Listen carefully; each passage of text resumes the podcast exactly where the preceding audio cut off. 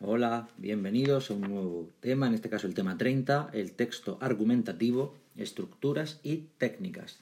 Vemos el índice que es 1, introducción, 2, la argumentación como comunicación, 3, la retórica de la argumentación, 4, expresión lingüística de la argumentación, 5, técnicas argumentativas, el 6, la conclusión y el 7, la bibliografía. Eh, comencemos por el apartado 1, introducción. Empezaremos por la ley. Eh, el estudio de las distintas tipologías textuales es fundamental para el desarrollo de la competencia en comunicación lingüística, que es uno de los objetivos prioritarios de la enseñanza de las asignaturas de lengua castellana y literatura, tanto en la ESO como en bachillerato, tal y como establece eh, establecen los decretos 220-2015 y 221-2015 de 2 de septiembre. El currículo divide el contenido en cuatro bloques, de los que este tema del, texto eh, argumentativo, como el resto de las tipologías textuales, eh, se encuadra dentro del bloque 1, la comunicación oral, y del bloque 2, la comunicación escrita. Por contextualizar el texto argumentativo, diremos que la moderna lingüística textual tiene al texto como unidad comunicativa pero para que un texto pueda vehicular un mensaje será necesario que reúna una serie de características entre las que destaca que tenga una estructuración lógica. Uno de los grandes lingüistas que ha hablado sobre la estructuración es Theun van eh, quien señalaba que la estructura de un texto tiene que ser triple, por un lado una macroestructura, estructura global, por otro lado una microestructura o estructura eh, de la concreción y por otro lado una superestructura eh, que es un esquema básico que se repite en las modalidades textuales.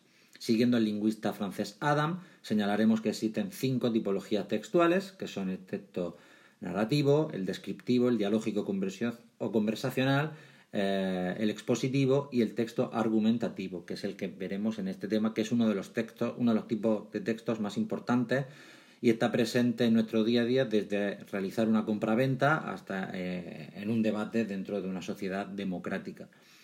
El texto argumentativo es tan importante que Adam ha llegado a señalar que dentro de las funciones del lenguaje jacobsonianas, que podría ser la séptima función del lenguaje. Y se trata del texto eh, de la persuasión, de intentar convencer eh, a través de, distintos argumentos. Pasemos al, al punto segundo, la argumentación como comunicación. La argumentación es un tipo de texto que se da cada vez que un agente pretende modificar la opinión de alguien eh, con respecto a una tesis para que se adhiera a ella. Como señalan Ascombre y Ducrot, eh, se trata del arte de hacer admitir. El texto argumentativo eh, es un acto ilocutivo, puesto que quiere que el emisor quiere que el receptor haga admitir una conclusión a su interlocutor, lo que hará a través de una argumentación lógica y sólida. Eh, como decíamos, la argumentación como comunicación necesita de cuatro, de, cuatro argumentos. Eh, necesita de, perdón, de cuatro elementos para que pueda construirse una argumentación, eh, para que se produzca una situación argumentativa. En primer lugar, tiene que haber un argumentador, que es la persona que se va a encargar de argumentar y que tiene que estar legitimado. Para ello se establece una triple, eh, una triple condición que debe mm, ostentar el argumentador para poder argumentar. En primer lugar, para argumentar será necesario que argumentador y argumentatario eh, tengan opiniones distintas o ideas distintas. En segundo lugar, que para poder argumentar será necesario que se pueda modificar la opinión de uno de los dos. Y en tercer lugar, para poder argumentar será necesario que haya capacidad mental para ello. En segundo lugar, el argumentatario, que es la persona a la que se dirige la argumentación y que es fundamental porque a partir de ese argumentatario ideal, que si lo lleváramos al ámbito de, la lingüística sería el, eh, el, lector ideal del que hablaría Humberto Eco, pues a través de ese argumenta de argumentatario ideal, el argumentador construye su argumentación eligiendo unos argumentos u otros.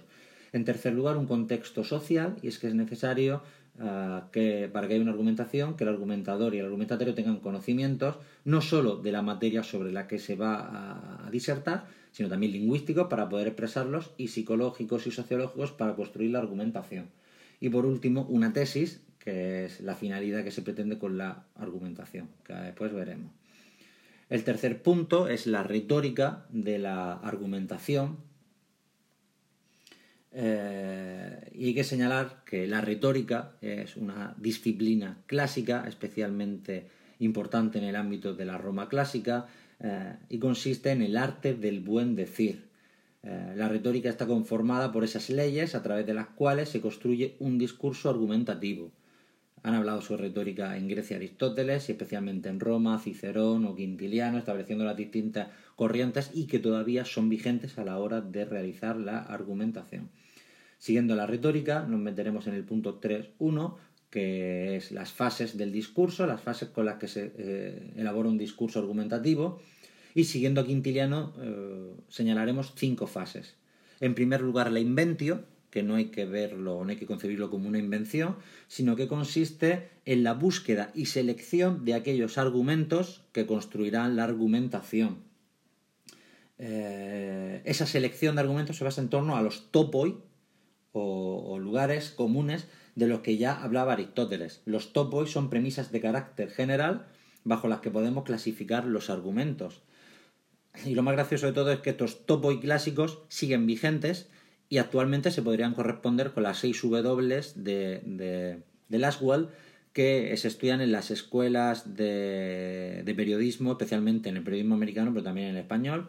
Esas 6 W que se corresponde con el qué, el quién, el cómo, el cuándo, el cómo y el por qué, que se correspondería con seis tipos de argumentos, el argumento de persona, de cosa, de tiempo, de lugar, de modo y de medios. Es decir, sigue vigente ese topo aristotélico.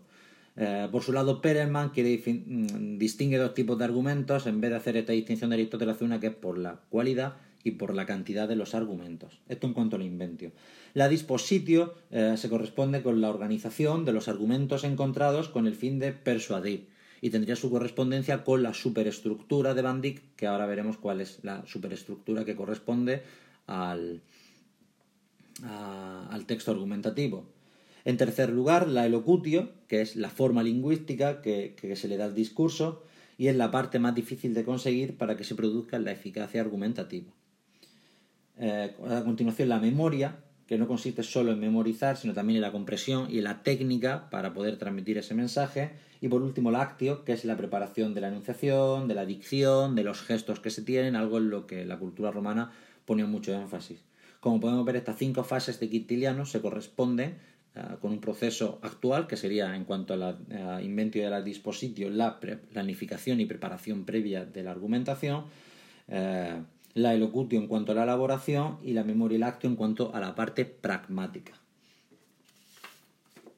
Siguiendo dentro de este punto 3 de la retórica de la argumentación, veremos el punto 3.2, la estructura de la argumentación, eh, es la superestructura, hablando en términos eh, de Van y esta superestructura se, se, eh, se, basa en cuatro fases. En primer lugar, el exordio, que es una introducción, un planteamiento muy, sencillo de lo que vamos a hacer, y suele tener una captatio benevolentiae, con el objetivo de ganarse la confianza y la admiración del público al que se va a dirigir la argumentación. Después una narratio, que supone exponer la cuestión que será defendida eh, de los tres modos de, la persuasión retórica que señala Cicerón. Esto es el movere, el docere y el delectare. Se corresponde con el docere, es decir, con la enseñanza. Y por regla general puede ser de tres tipos. Por un lado, una discreción, que supone buscar, eh, desviarse del tema principal y buscar otros senderos para llegar al tema que queremos, sobre el que queremos argumentar. En segundo lugar, una partición, es decir, señalar distintas partes en las que se va a basar la argumentación. Y en tercer lugar, una proposición, que es el núcleo de los términos esenciales sobre los que se argumentará. Eh, tras la narratio tenemos la argumentatio, que es la parte central, que consiste tanto en la exposición de los argumentos y las pruebas, como de refutar los argumentos y pruebas del adversario. Y por último, la peroratio, que es la parte final, y que tiene dos funciones, por un lado una recapitulación y por otro lado un movimiento eh, de afectos, que puede ser la indignatio o la compasión. Y en tercer lugar, dentro de esta parte de la retórica, veremos los recursos retóricos. Eh, el discurso retórico tiene que tener, eh, o tiene, según señalan los, los retores clásicos, los retores clásicos latinos, y especialmente Cicerón, eh, tiene que tener cuatro cualidades principales. Por un lado, la adecuación, es decir, tiene que ser adecuado a lo que queremos, eh, sobre lo que queremos argumentar, tiene que ser claro, eh, tiene que tener una corrección, tanto léxica como gramatical, y tiene que tener una belleza. Para los retores clásicos romanos, esa argumentación tenía que estar construida a través de la belleza y para ello tenían en, cuenta una serie de figuras retóricas. Con el paso del tiempo, y especialmente en el siglo XVII y XVIII, estas técnicas retóricas o este retoricismo eh, pasó de moda en cierta manera y se veía como que era una invención y era un prosaísmo innecesario para la argumentación, pero para ello tenemos que seguir a Perelman y Olbrecht, quien señalan dos tipos de figuras, que pueden ser figuras argumentativas o figuras de estilo. Ellos hablan de que dentro de una estructura lógica y lingüística, cuando una figura se introduce para llamar la atención y para reforzar la argumentación, no es innecesaria, no es solo de belleza, ser una figura argumentativa, que es lo que diferencia las figuras de estilo. Por ejemplo, señalan que una interrogación es parte normal del, componente lingüístico, pero cuando se trata de una interrogación retórica quiere llamar la atención sobre un argumento y por tanto ser una figura argumentativa eh, y no de estilo. En cuanto a cómo son este tipo de figuras, si seguimos en la retórica clásica, tenemos que distinguir dos tipos distintos. Por un lado, las figuras de dicción, eh, que pueden afectar tanto a las palabras como a las unidades eh, inferiores, eh, entre este sentido tenemos pues, aquellas que, afectan a la pronunciación de la palabra, como puede ser la literación, el calambur, o, literación, el calambur, etc. Un segundo porque había una más. O la paronomasia, la literación, la paronomasia o el calambur, y también a las unidades inferiores o cómo se relacionan, como puede ser la el asíndeton o el polisíndeton, etc. Y en segundo lugar, las figuras de pensamiento, que pueden ser aquellas que afectan al significado de la palabra eh, y por lo tanto los tropos, como son la metáfora, la metonimia y la sinécdoque, pero también a las estructuras superiores, con lo cual nos referimos a otras como la interrogación retórica, la exclamación retórica, la antítesis, etcétera, etcétera.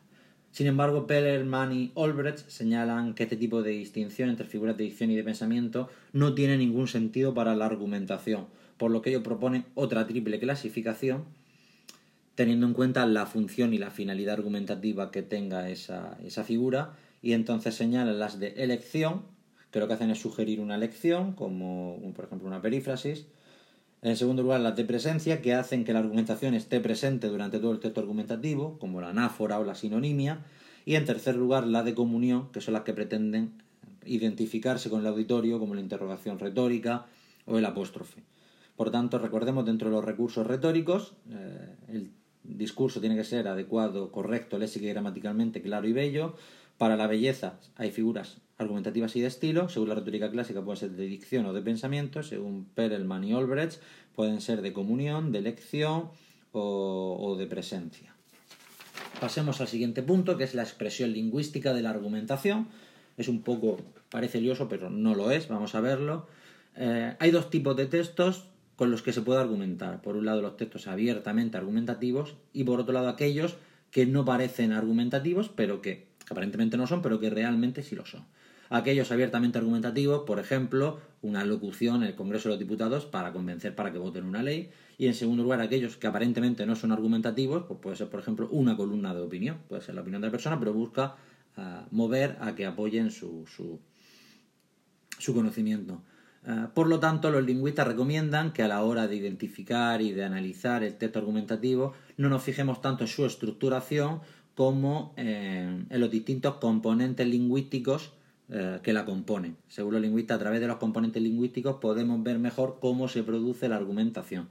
Y distinguen dos tipos de componentes. Por un lado, los componentes gramaticales, que cambiarán depende de cómo sea la argumentación. Si la argumentación es objetiva, buscarán la impersonalidad y un lenguaje más formal, por ejemplo, pensemos en un texto científico, y si la argumentación es subjetiva, pues serán marcas del punto de vista del argumentador, presuposiciones, connotaciones, etcétera.